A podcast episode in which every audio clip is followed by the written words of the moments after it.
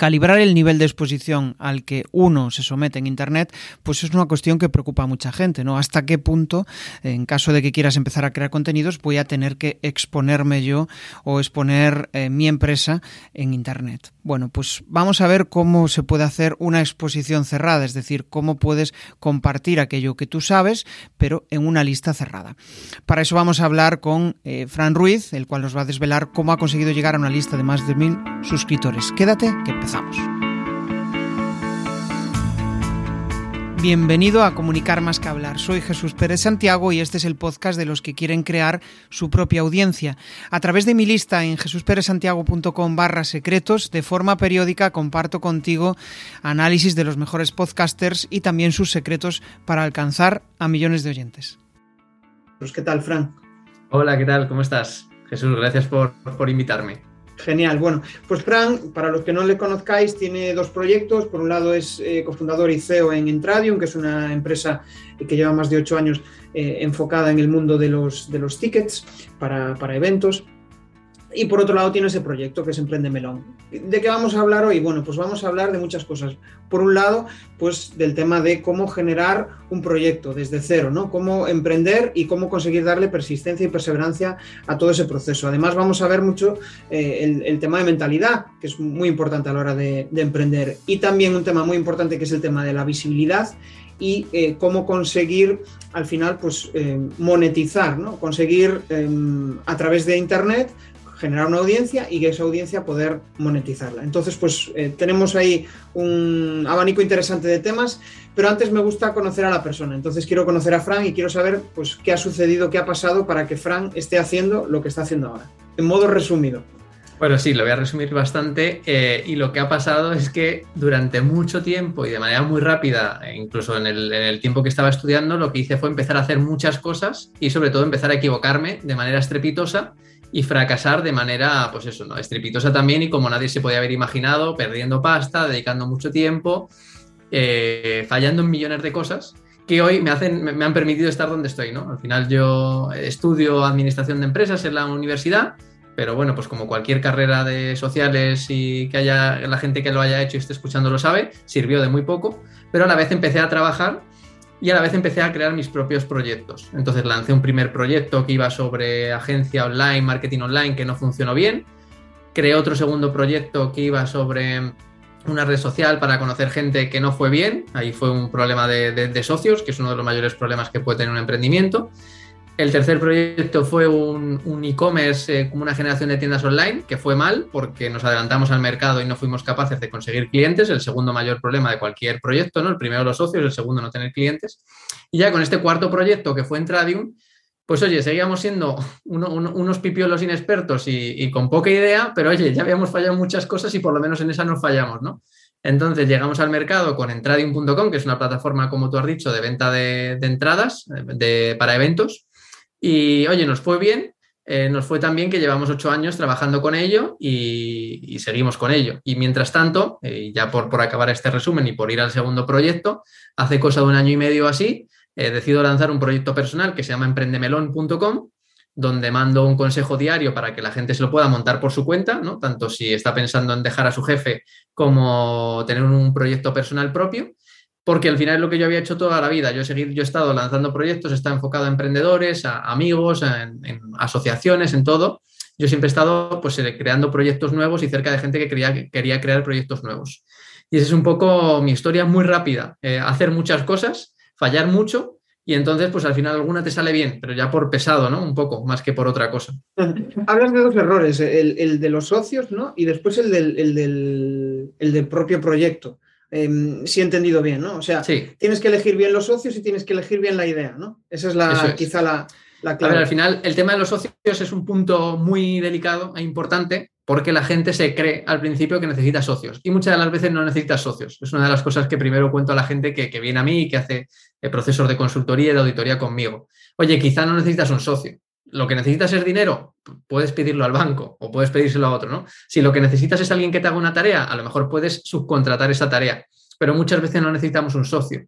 Y es que al final cuando tú tienes un socio es casi peor que casarte, porque si te casas, pues te puedes divorciar y es un proceso que más o menos está eh, determinado por unos plazos y se cumple, pero separarte de tu socio es muy complicado y muchas de las empresas por lo que han fracasado han sido los socios y, no muchas, y, muchas veces no es por no elegirlo correctamente, sino porque al final somos personas diferentes, los proyectos suelen ser más largos de, los que, de lo que esperamos y lo que va creciendo uno o, cómo se va evolucionando uno como persona no encaja en cómo va evolucionando el otro como persona y entonces acaba habiendo esos conflictos que acaban haciendo que el proyecto se muera eh, internamente ¿no? por los propios socios.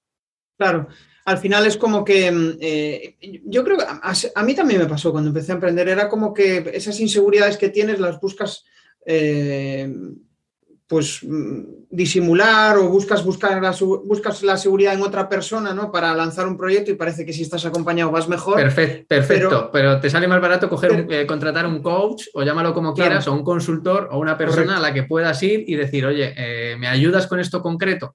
Está claro, yo, por ejemplo, como has dicho, eh, tengo el proyecto de entrada y soy socio con Luis Monge, que es una persona eh, increíble, me apoyo un montón, he aprendido un montón gracias a él, pero es la excepción que confirma la regla que es muy complicado encontrar unos socios buenos y que te puedan apoyar durante todo el, trayecto del proyecto y que muchas veces a lo mejor eres tú incluso el que eres el, que hace el impedimento del proyecto.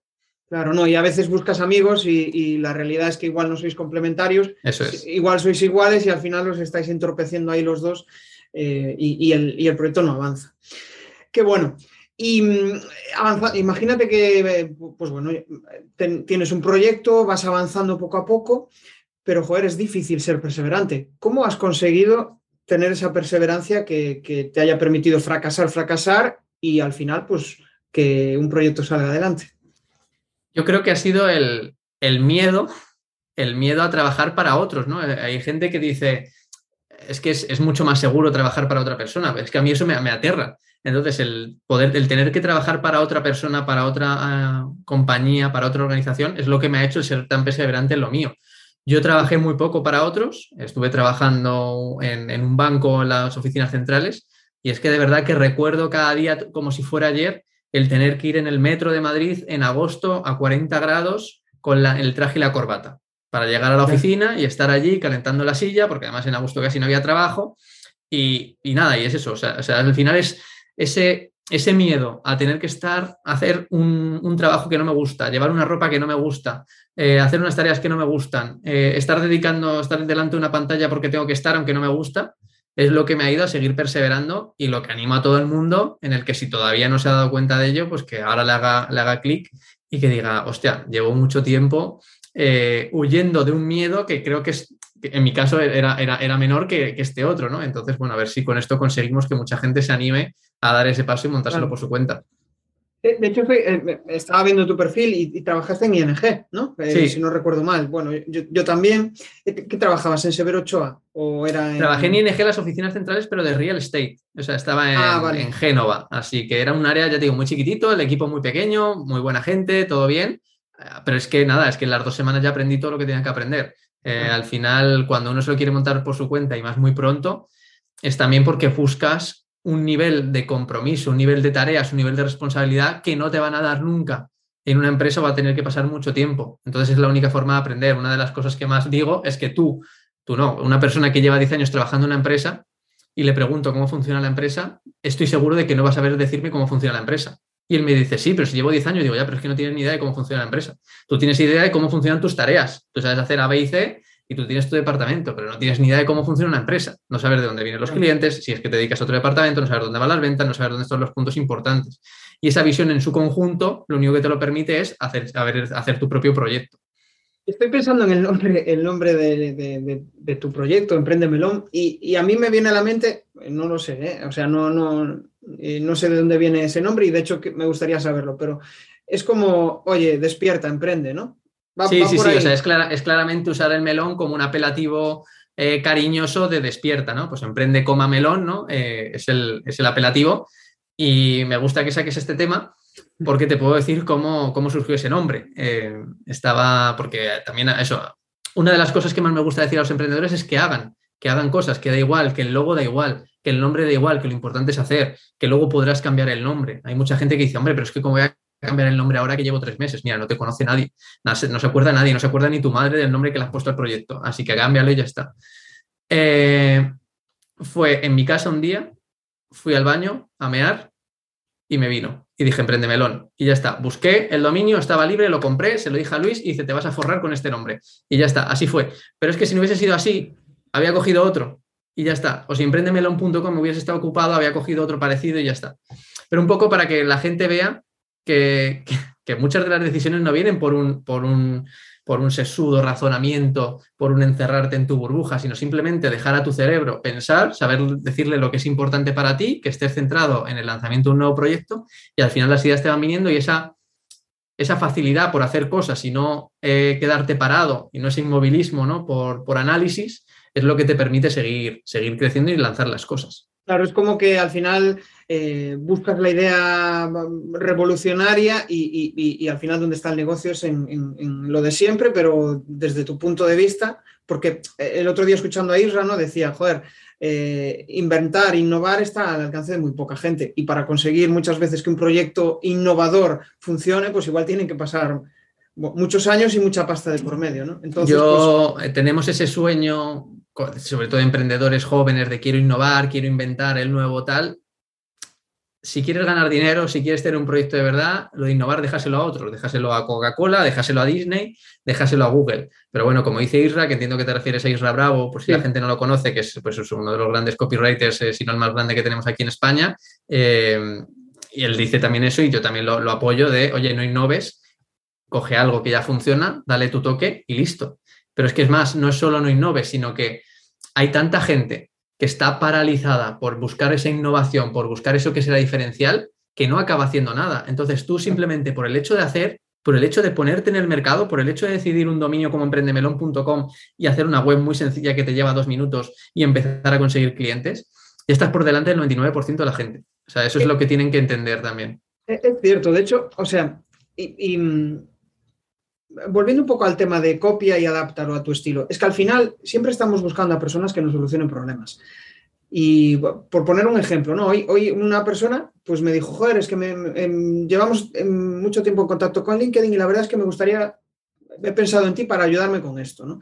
Y al final piensas y dices, joder, hay miles de profesionales que, que puedan resolver lo que él quiere y seguramente habrá personas pues que, que lo hagan mejor que yo o que sean diferente a ello, pero al final el que eh, confía en cómo yo lo hago, en cómo yo lo digo, en cómo, en cómo soy, ¿no? Entonces, por eso la gente te contrata, ¿no? No contrata productos, contrata a personas.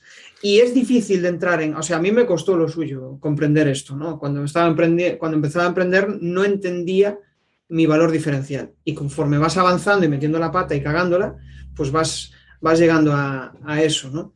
Total, totalmente. Muchos emprendedores vienen a mí y dicen, pero ¿quién soy yo para ofrecer esto al mercado? ¿no? ¿O qué, qué puedo dar yo de valor?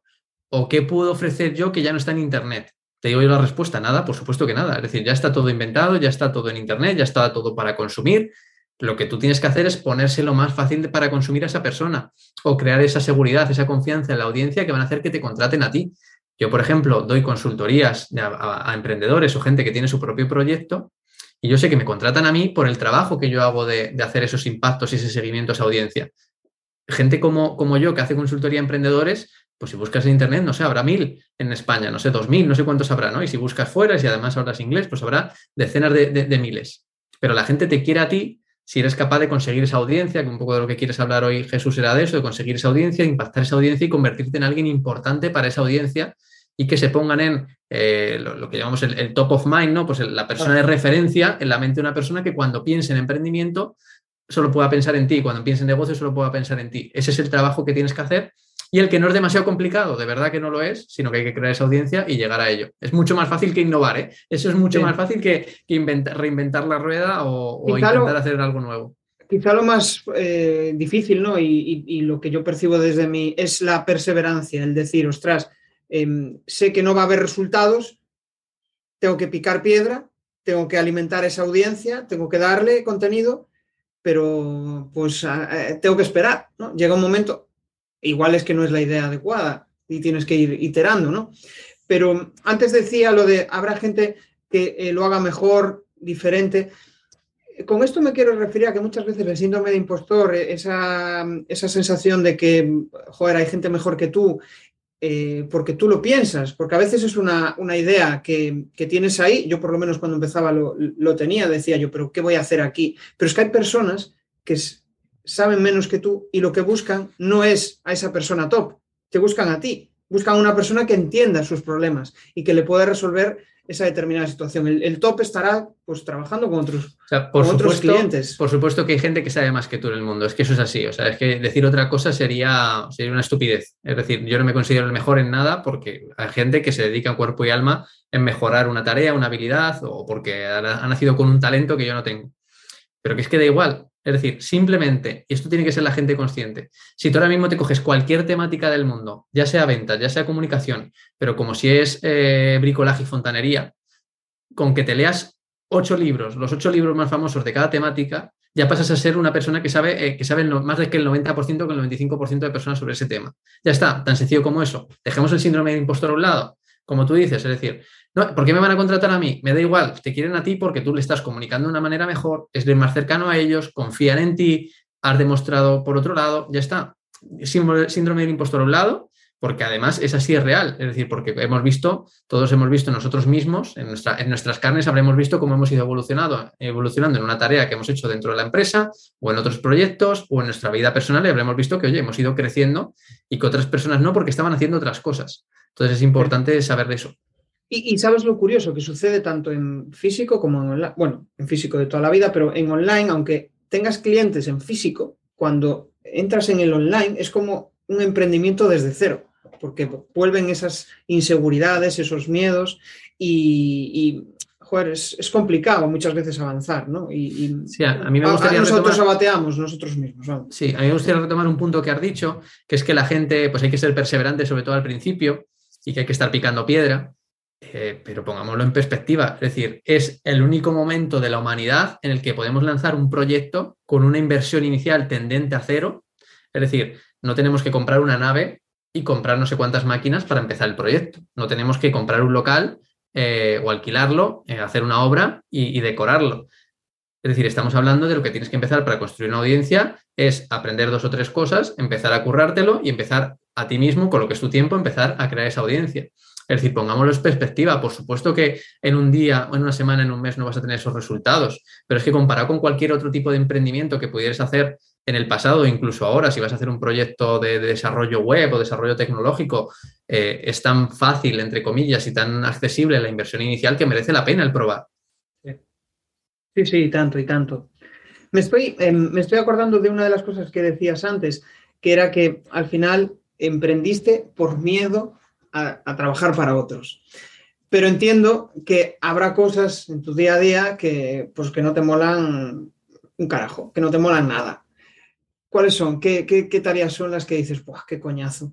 Porque al final emprender, que parece que emprender es, ¡buah, vive de tu pasión, esto mola mucho! Sí, pero hay mucha, mucha cosa que no, vamos, que no nos apetece hacer. Ni Total hay que ser consciente de, que el no tener un, jefe, una persona, una jefa, una persona que sea el que te diga lo que hay que hacer, tiene sus ventajas y, sus, desventajas. Y más si tienes una empresa de un tamaño reducido como la nuestra, ¿no? Pues en este caso hablo más de Entradium, porque a lo mejor puede haber más tareas que no me gustan que en Emprende Melón.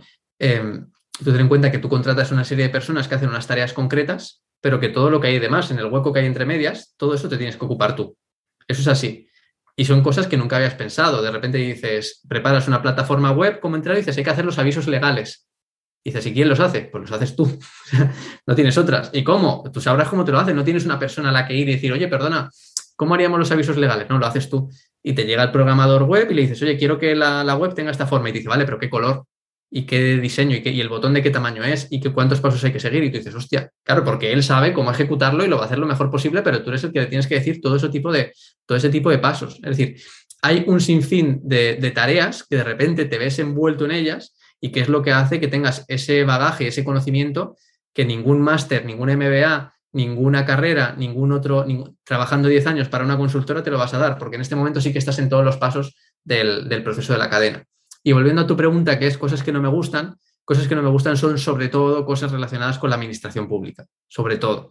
Eh, y no digo presentar impuestos, y no digo llevar la contabilidad, que para ser una gestora contable, que hay que estar encima y que hay que estar revisando, pero sobre todo son notificaciones que te hacen, procesos que ahora te hacen tener, lo de tener que medir ahora lo de las, lo del tiempo de la jornada de trabajo a los trabajadores, aunque tú no quieras, decir, pero si mis trabajadores yo confío en ellos, ¿por qué tengo que estar midiéndole yo eh, cuándo entran y cuándo salen? Pues también. Eh, todo ese tipo de cosas son las que un poco te, te, machacan internamente que dices, hostia, estoy, estoy dispuesto a seguir haciendo cosas que van a crecer, pero estas cosas que son como palos en la rueda, que además me mete una administración que no tiene ni, jodida idea de lo que supone emprender y de todos los problemas, entre comillas, problemas, tareas, eh, retos que tengo para sacar adelante día a día, pues que tenga que hacer esto y ocuparme también de esto.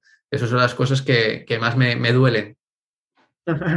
Vale, bueno, al final es algo que no puedes controlar. ¿no? Muchas veces las cosas más incómodas son las que no, podemos controlar o, las que no podemos delegar, que a veces es, yo creo que la mayoría es delegable, pero bueno, a veces esa fase tareas luego tan pequeñas o tan concretas o tan que no se van a repetir otra vez que delegarlas te lleva más tiempo que hacerlas tú mismo. Eh, o que tienen, necesitas una vista tan, tan, eh, tan completa del proceso que delegarlo, pues al final el trabajador en cuestión, el compañero, no va a ser capaz de hacerlo igual que tú porque le tendrías que decir muchas otras cosas. Entonces al final sí hay muchas tareas que tienes que hacer tú sí o sí.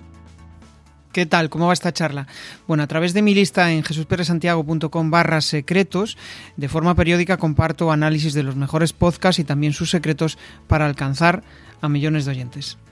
Genial. Bueno, al final mm, yo me estoy quedando con varias ideas, ¿no? Principalmente, pues e-, ese, síndrome del impostor que suele ser muy común. Y, más que llamarlo síndrome del impostor, podríamos llamarle falta de autoestima, porque es, eh, lo, más habitual cuando empiezas a. sí, pero a mí, y antes, de que sigas con otros puntos, esta falta de autoestima. Em, y yo no soy psicólogo, ni voy a entrar, ni, ni, ni, voy a decir si alguien realmente tiene ese problema psicológico, eh, me da igual. No, ¿Cómo se soluciona? Haciendo cosas. Si tú te pones a hacer cosas, si tú te enfrentas a hacer la tarea, si tú lo, si tú lo mueves, vas a hacer tantas cosas y tantas cosas mal, pero tantas cosas a la vez que la gente te va a empezar a ver y de repente uno, aunque sea un loco, te va a contratar y vas a decir, hostia, cuidado, que me ha contratado alguien, que alguien me está pagando y me da igual que te esté pagando 10, 100, 1000 o 10 mil euros. Cuando tú ves que alguien te está pagando a ti algo por un trabajo que tú estás haciendo directamente y vendiendo directamente, es que te cambia la vida. O sea, es que yo lo digo, yo, yo, creo dinero, yo creo el dinero. Es decir, cuando tú trabajas para otra persona, por supuesto, estás haciendo un trabajo, unas tareas y recibes esa retribución a cambio de las tareas que haces. Pero aquí ahora mismo, cuando haces una sesión de consultoría, cuando vendes un curso como estos que estamos vendiendo, lo que sea, creas el dinero de la nada. Te inventas una cosa, te inventas un producto, lo haces, lo fabricas, localizas tú a la audiencia y le vendes y recibes ese dinero. Esa satisfacción es enorme. Y entonces, para todo aquel que dice, no soy capaz, no me veo capaz, hazlo, ponte a hacerlo, ponte a hacerlo y, y cuando hagas muchas cosas, y si encima tienes dos dedos de frente, vas a empezar a hacer cada vez cosas más bien, más bien, más bien, y te va a contratar a alguien y ahí ya eh, va a cambiar todo. Sí, o sea, ese mensaje, vamos, para la gente que, vive en parálisis por análisis es, genial, porque eh, esos emprendedores al final em, acaban, bueno, pues muchas veces tienen la idea en su cabeza, pero nunca la llegan a, materializar. Y, estoy pensando en, en, lo que decías, ¿no? llega el primer cliente y dices, joder, eh, hostia, le voy a cobrar esto y después dices, joder, qué barato le he cobrado, ahora tengo que, tengo, es que, joder, qué cantidad de hecho yo tengo aquí por delante, ¿no? Pero... A mí me hacen muchas preguntas de, este determinación de precio, ¿no? Oye, ¿y cómo determino el precio de esto? Sí. Eh, que de verdad que no, que no lo hay. Es decir, eh, tú lo que tienes que ver es cuánto le puedes cobrar y cuánto estás tú a gusto cobrando eso. Y yo siempre doy el mismo truco. Lo que tú tengas pensado, un poquito más. Ya está, eso como mínimo. Y ya está, y no pasa nada, ya, pero es que me va a decir que no, no pasa nada. Es que muchas veces los no son buenos, son no que te vas quitando, vas aprendiendo, son clientes que a lo mejor no eran para ti, porque tu producto, tu servicio cuesta esto. Y el que te ha dicho que no, pues ya está, no pasa nada. Al principio, muchos emprendedores o gente que está empezando su proyecto, eh, quiere, quiere coger todo, ¿no? Quiere abarcar todo. Oye, pues mira, yo me dedico a hacer esto y vale tanto, pero si alguien me ofrece otra cosa diferente, lo cojo también. Y si alguien me dice menos precio, lo cojo. Y a mí no me parece una, una, una acción, una, forma de trabajar errónea. A mí me parece bien, al principio me parece bien que cojas un poco todo, ¿no? Para que vayas viendo, para que aprendas, para que veas los clientes cómo te dicen, cómo no te dicen, pero siempre buscando el camino que tú quieres seguir, ¿no? Oye, yo estoy dirigiéndome hacia allí. Por el camino puedo ir cogiendo otras cosas, cógelas, perfecto, las coges, aprendes, ves qué precios son, que no, otros servicios que tú no habías pensado, pero siempre en la dirección esta y que no al final el, el querer aceptar todo a cualquier precio, pues te quite el tiempo necesario y la fuerza para seguir hacia el objetivo que, quieres, que, tienes marcado.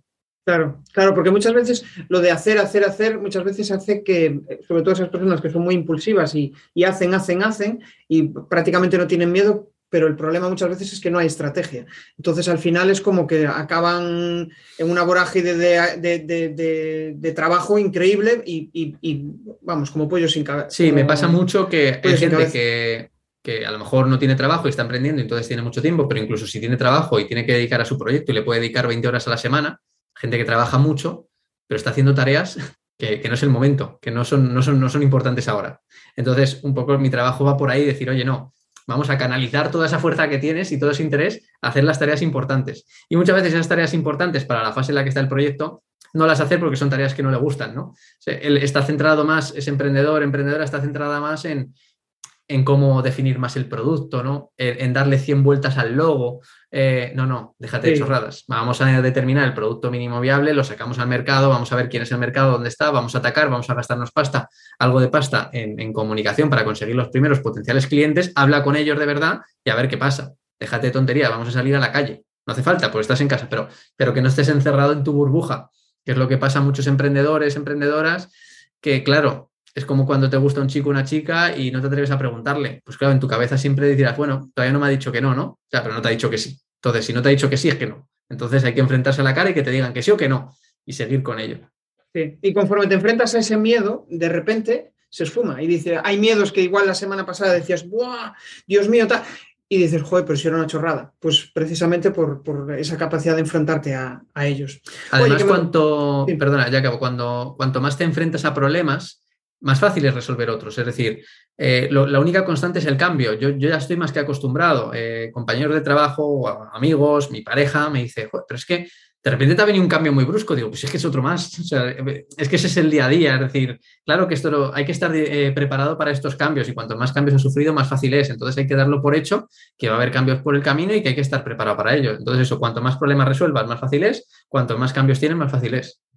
Claro, no, es que al final tienes que asumir que realmente un negocio mm, lo habitual es que no sea para toda la vida y más ahora mismo, ¿no? Entonces, si realmente estás en plan, voy a montar el negocio y voy a vivir de ello toda la vida, eh, o sea, mentalmente, eh, para mí es una mentalidad pobre, porque lo que, lo que provoca es eh, pues una sensación, una falsa seguridad que, nunca va a llegar. Y, precisamente yo creo que el hecho de equivocarte, de, meter la pata es lo que te dice, hostia, pues metí la pata y no pasó nada. Ahora tengo que levantarme. y volvemos otra vez a la humildad y a veces, no sé, pues a veces a lo mejor cuando yo hablo puede parecer que, lo tengo todo muy claro, que, pues, no, no, tengo esa humildad, pero al contrario, es decir, o sea, la, la, humildad real es saber que no eres el mejor, que vas a cometer fallos y que si cometes un fallo porque haces una acción, es que nadie se va a dar cuenta. O sea, prácticamente nadie se va a dar cuenta. Es decir, si tú de repente metes, si aquí digo una barbaridad, no tengo a, miles de personas pendientes de a ver qué digo yo, a ver qué llevo yo. No, no, de verdad, ya está. Haz una cosa, si lo haces mal, eh, arréglalo y sigue para adelante. Entonces, esa, es, lo que tienes que saber, que tus, que, tus acciones son muy limitadas. Ya está, tanto para ti como para el resto, para tus clientes, para tu audiencia. Y ya está, que es más importante hacer cosas que hacerlas muy bien y que si metes la, la pata no pasa nada porque muchas veces ni se habrán dado cuenta y otras veces pues no pasa nada porque eres humano, te cometes la pata y al día siguiente otra vez. Claro, al final no somos el departamento de marketing de Burger King, con lo cual pues no, tenemos tanta visión. No tenemos esa posición. bueno, eh, oye, ¿cuál, ¿cuál crees que es la clave principal para conseguir que un proyecto, y pensando en tu experiencia, que un proyecto sea rentable? La clave principal para que algo vaya arriba y digas, pues esto, esto ya es rentable. Eh, a ver, a mí me gusta, cuando la gente se pone a hacer su proyecto, me gusta llevarlo al papel y llevarlo un poco a los números y hacer unas proyecciones económico-financieras, aunque sean muy básicas, porque la gente viene con una idea en su cabeza y no cuenta con unos costes, unos gastos que para mí, bueno, que son muy básicos y que cuando empiezas a pensar surgen, ¿no? Entonces, me gusta que la gente, antes de lanzarse, haga esa pequeña previsión y que diga, oye, ¿cuánto voy a ganar? ¿Cuánto puedo ganar por esto? ¿Y qué costes tiene? Yo me acuerdo con un amigo que quería lanzar, quería abrir eh, una pista de pádel y yo le dije, pero vale, echemos cuentas. Es que el máximo que puedes ganar en una pista de pádel es que las 24 horas esté la, pista alquilada. Y como eso no es posible ni es, ni es sensato, vamos a poner que son 12 horas. Entonces, tus ingresos ya, ya sabes cuál va a ser el tope. ¿Te cubren o no te cubren? Es decir, al final, con unas pequeñas directrices, te permite ver, a mí me gusta que la gente se tire a la piscina, pero que veamos primero si hay agua en la piscina. Oye, no pasa nada por acercarte a la orilla y mirar, oye, hay agua, hay agua, genial, pues nos tiramos, pero si no hay agua, no te tires. Entonces, a mí me gusta eso, me gusta que antes de que la gente se, se, líe la manta a la cabeza y empiece a invertir tanto tiempo como dinero, tenga una pequeña base que le diga, oye, ¿tiene sentido lo que estamos haciendo o no? Entonces, que itere muy rápido, que vea muy rápido y que busque siempre conseguir clientes cuanto antes, porque eso es lo que le va a decir si el, si el proyecto es rentable o no. A mí, para mí, un proyecto rentable, cuando estás consiguiendo clientes y estás creciendo de tal manera que tiene una, tienes una vista de cuándo vas a cubrir tus gastos. No digo que sea rentable desde el primer día, muy difícil, prácticamente complicado, pero que sí sepas cuándo se va a conseguir y que estás cumpliendo esos, esos pasitos que te están acercando. Si cada vez estás teniendo menos clientes y menos ingresos, no vamos bien. Un poco, un poco eso. Claro. Bueno, yo creo que eh, hemos abierto un melón interesante, el tema del emprendimiento mezclado con la mentalidad, ¿no? Y, ahora me gustaría dar un salto más hacia eh, pues, estrategias de comunicación, estrategias de visibilidad y, tema de audiencia, ¿no? Porque al final, pues, eh, son tres aspectos súper importantes para una persona que quiere rentabilizar su proyecto, ¿no? Si tuvieras que elegir un medio de comunicación favorito para ti, ¿cuál, cuál sería? Yo no tengo duda y, además eh, que tú dices que me, has conocido, Jesús, por el último curso que hemos hecho, es un curso en el que decimos que, el mejor medio de comunicación es el email, ¿no? El email marketing, escribir un email a, la persona. A mí me parece brutal el impacto que tiene escribir, escribir un email. Todos tenemos un correo, una bandeja de correo, todos leemos el email eh, y es mucho más directo respecto a cualquier otro que exista. Entonces, para mí el email sigue siendo y es y será los próximos años la forma de comunicar más potente, precisamente porque estás en un entorno, sobre todo en una bandeja de entrada donde todo es blanco y negro, donde no estás compitiendo con, eh, con, reels de, gente muy atractiva ni con, ni con vídeos de gatitos que son insuperables. ¿no? Entonces, para mí el email marketing y comunicar por email me parece la forma más, más atractiva, más directa y, que genera mejores resultados, porque yo mismo lo estoy probando y he probado muchos medios de comunicación, muchas estrategias de comunicación y no se comparan para nada con esta. Es curioso, yo cada vez veo más, gente que, implementa, o sea, cuando el email pasó, realmente pasaba sin pena ni gloria, ¿no? Porque era el típico spam, ¿no? Eh, hemos pasado a un contenido donde eh, se aporta valor a las personas, se aporta valor a tu audiencia y, al final te pica la curiosidad por, por estar al día de, lo que te cuenta pues esa persona a la cual sigues o la cual te gusta como, como bueno, aparte de entretenerte, pues también te educa, ¿no? Y la newsletter yo ahí veo una, oportunidad súper interesante para generar una conexión más cercana con la audiencia y que eso al final eh, motive que haya una mejor conversión, porque en redes sociales es muy difícil controlar ese aspecto y, al final estás a expensas de un algoritmo, ¿no? El algoritmo de LinkedIn o el algoritmo de, Instagram o, de antes decíamos que antes decíamos que una de las cosas que no me gustaba era la que yo no tenía control sobre ella y sobre una red social tú no tienes control. Eh, es así, es así de hay que entenderlo y, hay que, hay que aceptarlo. Si tú tienes 100.000 seguidores, me da igual la red social que sea, Perfecto, pero tú no sabes quién te, quién te está viendo esos 100.000 seguidores. Si han desaparecido de la red social, si la red social está mostrando, me da igual. En cambio, tú si tú tienes 100.000 correos, sabes que esos 100.000 correos se mandan y que los recibe la otra persona. Otra cosa es que lo lea o no los lea. Ya miraremos qué formas hacemos para que lo lea. Pero es que esa audiencia eh, es brutal. Y una, otra de las cosas que decíamos en este último curso y que al final yo experimento día a día con Emprende Melón es que eh, y tú antes me hablabas de cómo hacer que un proyecto ¿no? sea, sea rentable, conseguir ser rentable o seguir picando piedra, es que al final hay que ser muy constante, ¿no? Hay que ser muy constante y hay que repetir mucho. El poder de la repetición, el poder de la repetición y la simplicidad. A mí me gusta hacer, yo ya después de tantos tiempo este que llevo desarrollando proyectos, ¿no? Y viendo otros proyectos, te das cuenta que los proyectos que mejor funcionan son los que son simples, muy sencillos y los que repiten mucho, ¿no? Y los que hacen acciones repetitivas para llegar a, ese, a esa audiencia. Entonces, eso te lo da el, correo, te, lo da el correo. Yo, por la gente que no lo conozca, yo mando un correo cada día, es decir, en emprendemelón.com, yo te mando un correo cada día contándote una historia y un pequeño aprendizaje sobre emprendimiento principalmente, sobre proyectos, sobre historias que me han pasado. Y la gente dirá, ya, pero es que un email, un correo es mucho al día. Bueno, pues ya está. Pues, pues, si sigues creyendo así, pues seguirás sin ganar dinero. Me da igual. Hay gente que lee el correo. Es más, cuanto más correos te envían, más correos quieres. Tú piensa en una persona famosa, en alguien que, idolatres, en un ídolo tuyo, tanto del deporte, de la comunicación, de lo que sea. Si esa persona te está mandando un email diario, no lo vas a abrir. Y si te abre cuatro, también. Entonces es un poco lo mismo, es ese concepto que lo entendamos y que veamos que sí que es potente y que esa repetición en nuestra audiencia nos posiciona en esa persona de referencia en nuestro sector simplemente por, por repetir, por repetir, por repetir y por impactarle a través del correo electrónico. Claro.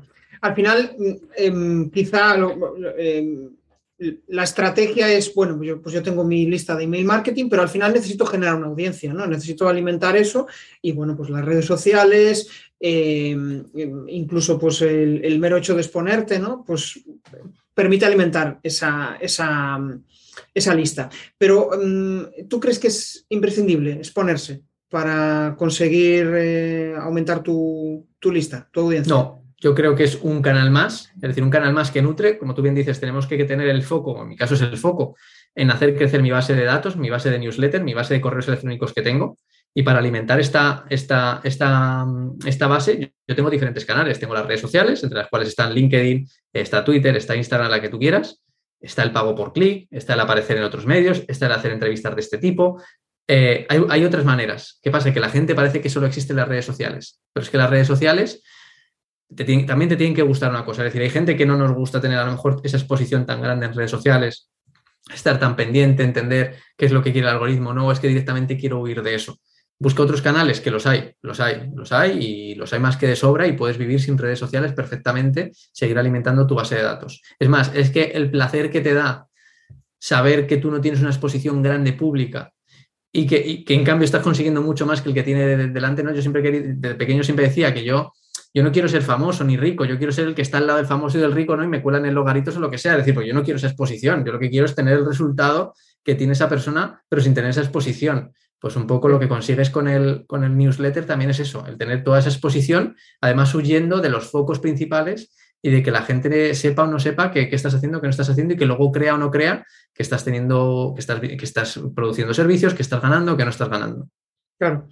Lo bueno de la exposición es que te hace más humano, ¿no? En cierto modo, ¿no? Pues el mero hecho de tú estar conmigo hoy hablando, nosotros dos, pues em, te acerca a tu público y también tiene su, su, ventaja. Pero no tiene por qué ser en redes sociales, puede ser claro, eso es, a través de una comunidad de otra persona, ¿no? Al final, mi público en, en, en, mi newsletter, bueno, pues hoy hablaba justo de una experiencia que hemos tenido con unos amigos eh, la semana pasada y de un caso concreto de mi mujer haciendo una acción, es decir, más personal que eso no creo que sea que me vean aquí hoy la cara, ¿no? Además, para lo que hay, para lo que, hay que ver, ¿no? Pues si fuese otra persona, pues oye, igual a lo mejor decían, oye, estoy interesado en verle la cara. Pero al final puedes conseguir esa confianza, esa cercanía eh, con el texto y con ese correo diario contando un poquito de, lo que es de ti o llevándolo un poco más a lo personal.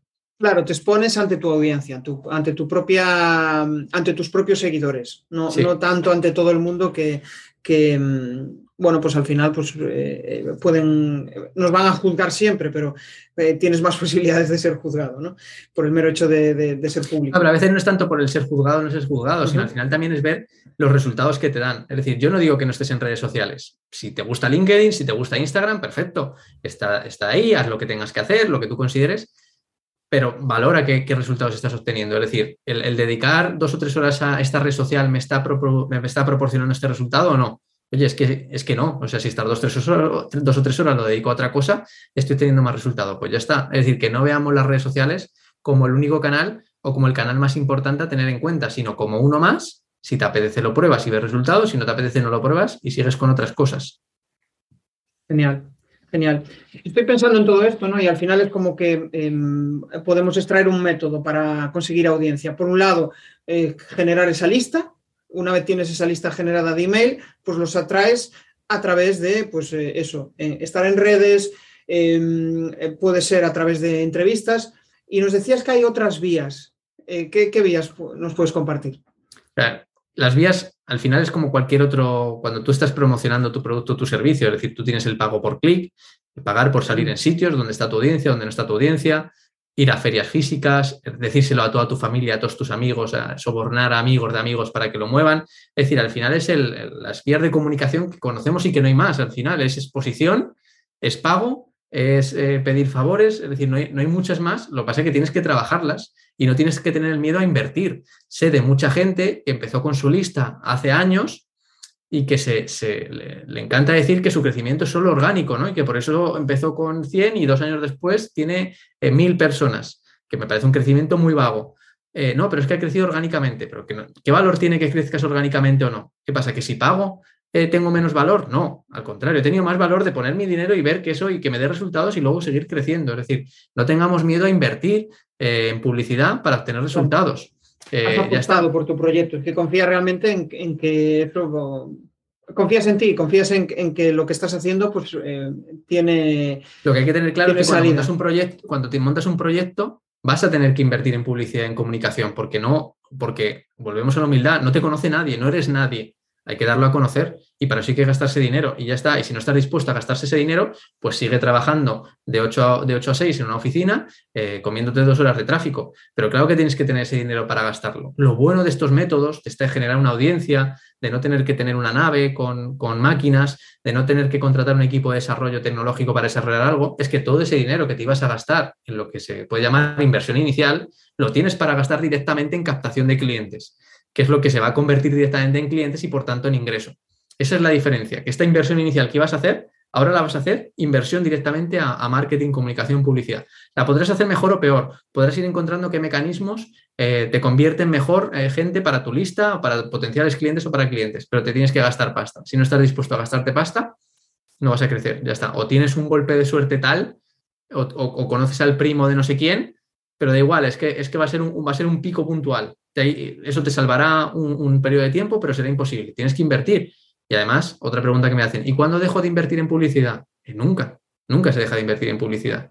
Cuanto mejor te vaya, más medios vas a tener, más resultados y mejor que inviertas más. Así que, igual que nos quitemos de la cabeza, ya que hemos dicho de quitarnos hoy varias cosas, ¿no? Pues el miedo, el síndrome del impostor, el hacer cosas, eh, oye, pongámonos también en la cabeza de que no pasa nada, al contrario, que lo que hay que hacer es invertir en publicidad y que lo está haciendo todo el mundo y que si lo hace por algo es y que es la única forma que tienes para crecer, o al menos la forma más rápida y más directa para crecer. Claro, claro. Al final estamos hablando de motivos para generar visibilidad, o sea, de razones por las que eh, ganar visibilidad a través de publicidad, a través de otros medios, pues es, eh, vamos, es la, lo que alimenta esa, esa interacción con tu audiencia y lo que te permita vender, ¿no?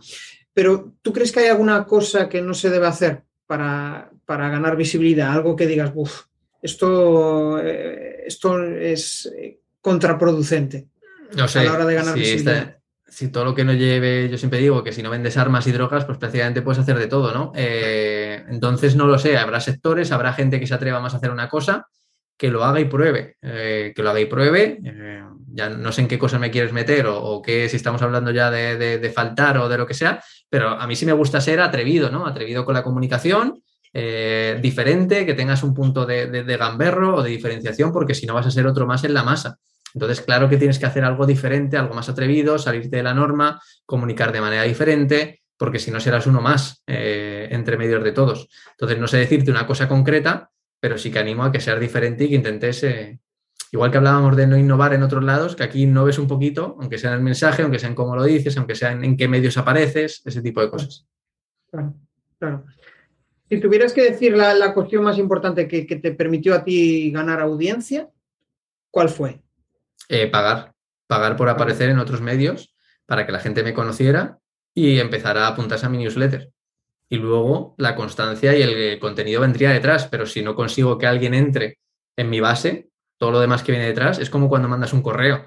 Si cuando mandas un correo el asunto no es, no es no, llama la atención a tu usuario, pues da igual que el correo sea perfecto y sea precioso y, venda increíble. Si no han entrado en tu, en, tu, en tu email, da igual lo que cuentes en el email.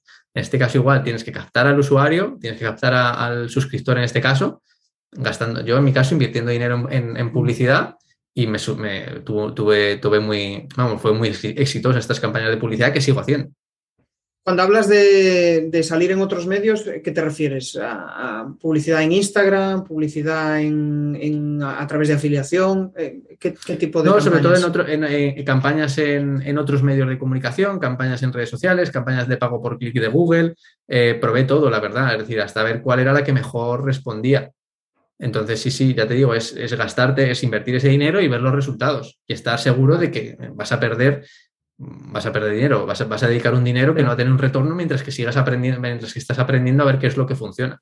Claro, claro. Al final, eh, extraigo muchas cosas de, lo que me acabas de decir, ¿no? Al final, pues quizá la clave para generar audiencia está en primero tener claro a quién quieres dirigirte. Una vez tienes claro a quién quieres dirigirte, pues es más fácil enfocar el mensaje y captarlos, ¿no? Para que después, una vez captados, ya automáticamente les envías tu, contenido, tu newsletter propia. Pero hay muchos pasos antes de, llegar a, tener esa audiencia, porque realmente de nada vale captar audiencia si, si no es un nicho determinado. Si captas audiencia, que es todo el mundo, sin un mensaje claro, pues eh, mal vamos. Claro, al final eh, hay gente que tiene miedo a invertir en publicidad o marketing porque no tiene el modelo de negocio por detrás. Es decir, está gastando un dinero, en ese caso sí que es gastar y no invertir, está gastando un dinero para conseguir unas cuentas de correo en este caso, o unos seguidores o lo que sea, y luego no tiene un modelo de negocio detrás. Tienes que tener claro este modelo de negocio. Este, oye, yo tengo un público al cual le voy a empezar a ofrecer, eh, ya sea consultorías o servicios o productos digitales o no digitales, y ese es mi canal. Capto gente les empiezo a, mandar un correo y les vendo cosas. Entonces, como yo sé que les voy a vender cosas, me puedo gastar dinero aquí, invertir dinero aquí. Si yo esto del camino no, lo tengo claro, yo me puedo gastar todo el dinero que quiera y tener una base de datos de 10.000, de 50.000, de 100.000 usuarios, que si no soy capaz de tener un modelo de negocio detrás con este, en mi caso, con un email diario, donde les vendo siempre un producto, un servicio que ofrezco, de nada sirve.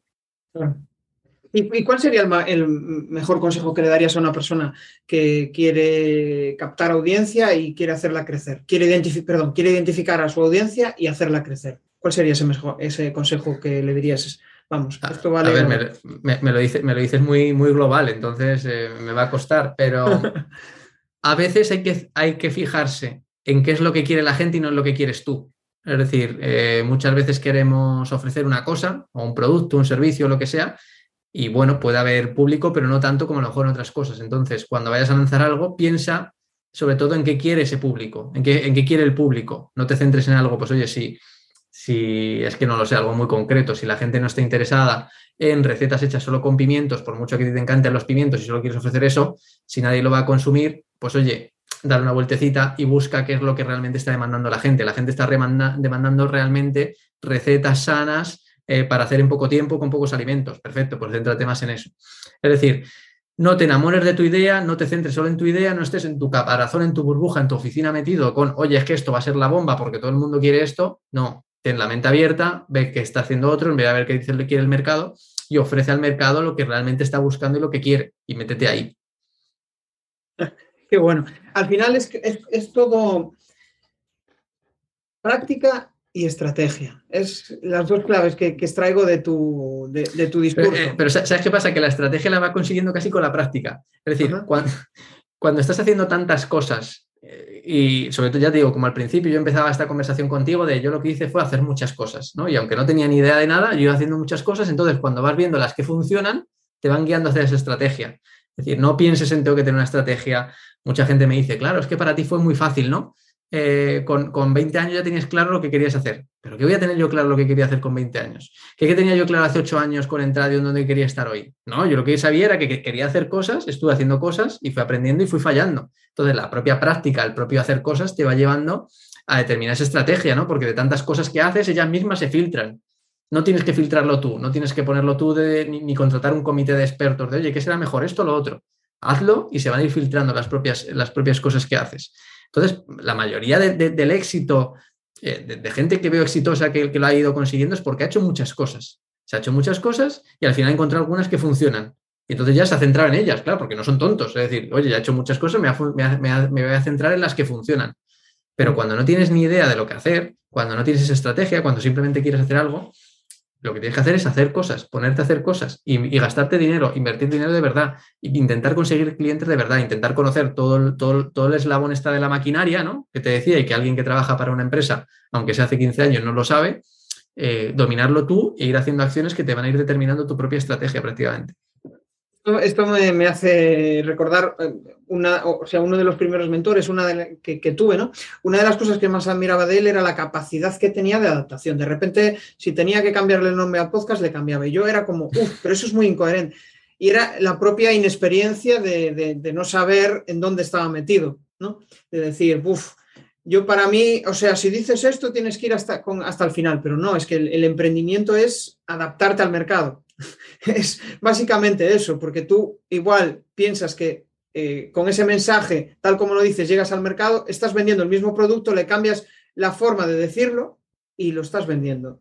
Y es lo Sobre mismo. todo no, no, no obcecarte, no obcecarte, no creer de nuevo la humildad. Es decir, ¿por qué cre- vas a creer tú que ese mensaje es el bueno? Si te lo has inventado tú en tu casa, en la- de- Claro. en- dentro de tu ¿Por despacho. qué van a entenderte? ¿Por qué tienen Claro. que entenderte? Ah, Y, Eso es. y es, es una de las claves de la comunicación. Tú estás diciendo algo y la otra persona sabe Dios lo que está entendiendo.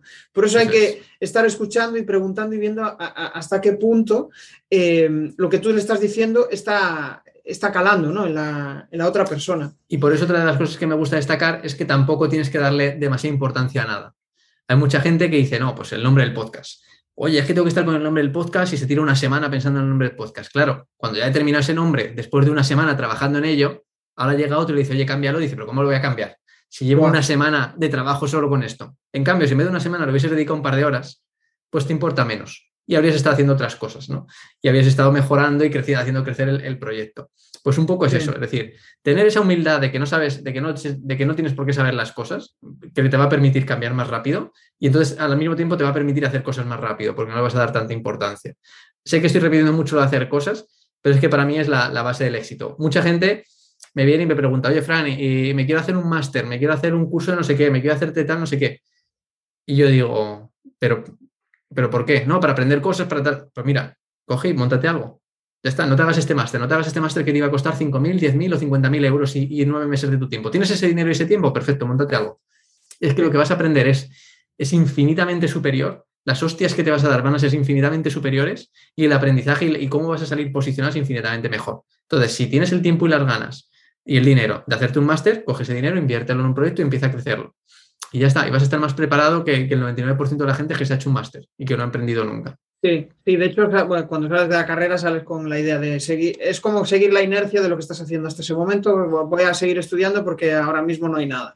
Y, y, y justo, si, si, si, si te, ¿cómo decirlo? Si te atreves a meter la pata, a decir, joder, voy a hacer esto, a ver lo que sale. Pero bueno, ahí salen los esques, los eh, ISIS, eh, tu familia, qué coño estás Pero de nuevo, porque tienes, tienes más Es- miedo. Tienes más miedo a salirte de la norma que a enfrentarte a un horario laboral que no te gusta, una oficina que no te gusta, unos compañeros que no aguantas, unas tareas repetitivas, un jefe eh, más inepto que tú. Aquí cada uno tiene que definir sus miedos. Ya tenemos la edad, seguramente los que están escuchando el- el- esta entrevista ya tienen la edad para decidir qué miedos quieren tener y cuáles no. Y ya está, esa es, la, esa es la mayor diferencia que, que va a haber. Pues sí. Bueno, ya estamos acabando y eh, para terminar siempre me gusta, eh, hago siempre cuatro preguntas donde pido que respondas o bien con una palabra o con una frase, muy, muy Vale. al grano, ¿no? Entonces, pues te voy a, a plantear la primera, que es em, cuando no vendías o cuando no vendes, ¿cuál suele ser el principal error que te sucede a ti para no vender?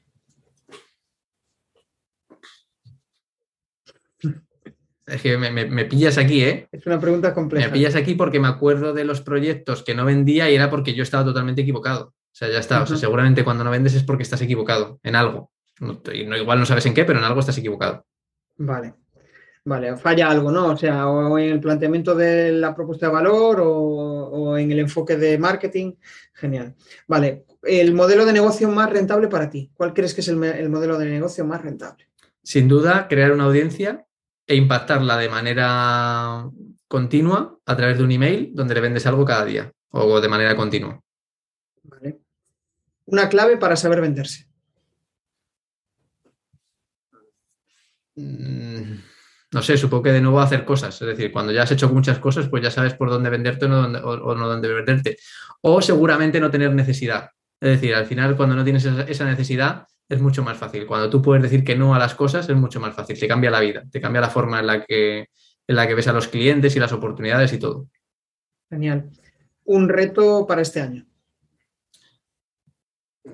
Supongo que vivir mejor, siempre me gusta vivir mejor de lo que soy, sigo viviendo, ¿no? Eh, entonces, pues tener algo más de tiempo, tener más tiempo de calidad, eh, que los proyectos vayan mejor, al final eso, vivir mejor. Genial. Bueno, pues eh, hemos llegado ya al final y, y me gustaría recopilar un poco de información de lo que acabamos de charlar, porque hemos hablado de muchas cosas. Em, al final todas para mí tienen un hilo, que es el, el- el mero hecho de em, si quieres vivir de algo que te gusta y monetizarlo, pues al final vas a tener que generar una audiencia, sí o sí. Y la, una de las principales claves para generar una audiencia es tener claro quién, a quién quieres dirigirte cómo te vas a dirigir a ellos y a través de qué medio te vas a dirigir, ¿no? Hemos hablado de email marketing, hemos hablado de, redes sociales, al final, pues em, en aquel medio donde te sientas cómodo, donde realmente ves que eh, pues, está tu audiencia y además tú y tu mensaje pues calan bien y aparte te sientes cómodo porque realmente es un medio en el cual pues em, vamos no sufres por estar ahí, ¿no? Porque mucha gente a veces dice, joder, tengo que estar en, LinkedIn, en Instagram y no sé qué, y al final estás en todas y no estás en ninguna, ¿no? De hecho, el, otro día escuchando a Javi Pastor, que lo tendremos el viernes aquí, eh, decía, decía Javi, eh, me niego a estar en TikTok. Antes, hace unos años eh, estaría, porque al final em, mi lista de no negociables era muy pequeña, pero es que ahora me niego, yo no voy a bailar, no voy a hacer no sé qué, bueno, al final, bueno, es tener claro em, lo que no, vas a hacer, no tener esa marcar límites. Cuando no tienes esa necesidad, todo Eso también es importante. Que no, que no te apetece, oye, es que TikTok está funcionando muy bien, pues vale, pero es que yo no quiero. Vale, pues ya está, si puedes poner ese límite, perfecto. Justo, sí. Esto también es una gran ventaja. ¿eh? Igual una persona que necesita eh, generar tracción y, y, tener visibilidad, pues igual tiene que arriesgarse si no tiene la visibilidad necesaria. Em, pues hasta aquí. Ahora sí que voy a aprovechar, aunque bueno, ya todo el mundo conoce Emprende Melón, eh, por lo menos si nos han escuchado desde el inicio saben lo que es, pero aprovecho y que nos compartas tus coordenadas y si quieres compartir algún spam de valor, pues adelante. Genial, perfecto. Pues nada, eh, si organizáis eventos, venta de entradas online o lo que sea, entradium.com y si lo que queréis es libraros de vuestro jefe, emprender ese proyecto personal que tenéis y no os habéis sido capaz, pues emprendemelón.com emprende melón, ¿no? Como este hemos dicho antes, ¿no? De que emprende colleja melón, eh, para que recibas un correo diario donde soy tan pesado que al final acabas montándolo por tu cuenta, aunque sea ya para darme, para, decir que sí, Frank, que ya lo hice. Y nada, el que quiera, sino también que me puede seguir en LinkedIn, eh, que supongo que también pondrás aquí los, los enlaces, eh, Francisco José Ruiz, y, y ya está. Y con cualquier cosilla me pueden escribir y estamos en contacto. Genial. Bueno, pues yo me llevo muchos aprendizajes en la mochila, seguro que la audiencia también. Y nos vemos en el siguiente episodio. Pues muchas gracias, Jesús. Hasta luego. Hey, si te mola lo que has escuchado, pues déjame un maravilloso like o un precioso comentario en tu plataforma habitual de podcasting. Nos vemos en el siguiente episodio. Bueno, a través de mi lista en jesusperesantiago.com barra secretos, de forma periódica comparto análisis de los mejores podcasts y también sus secretos para alcanzar a millones de oyentes.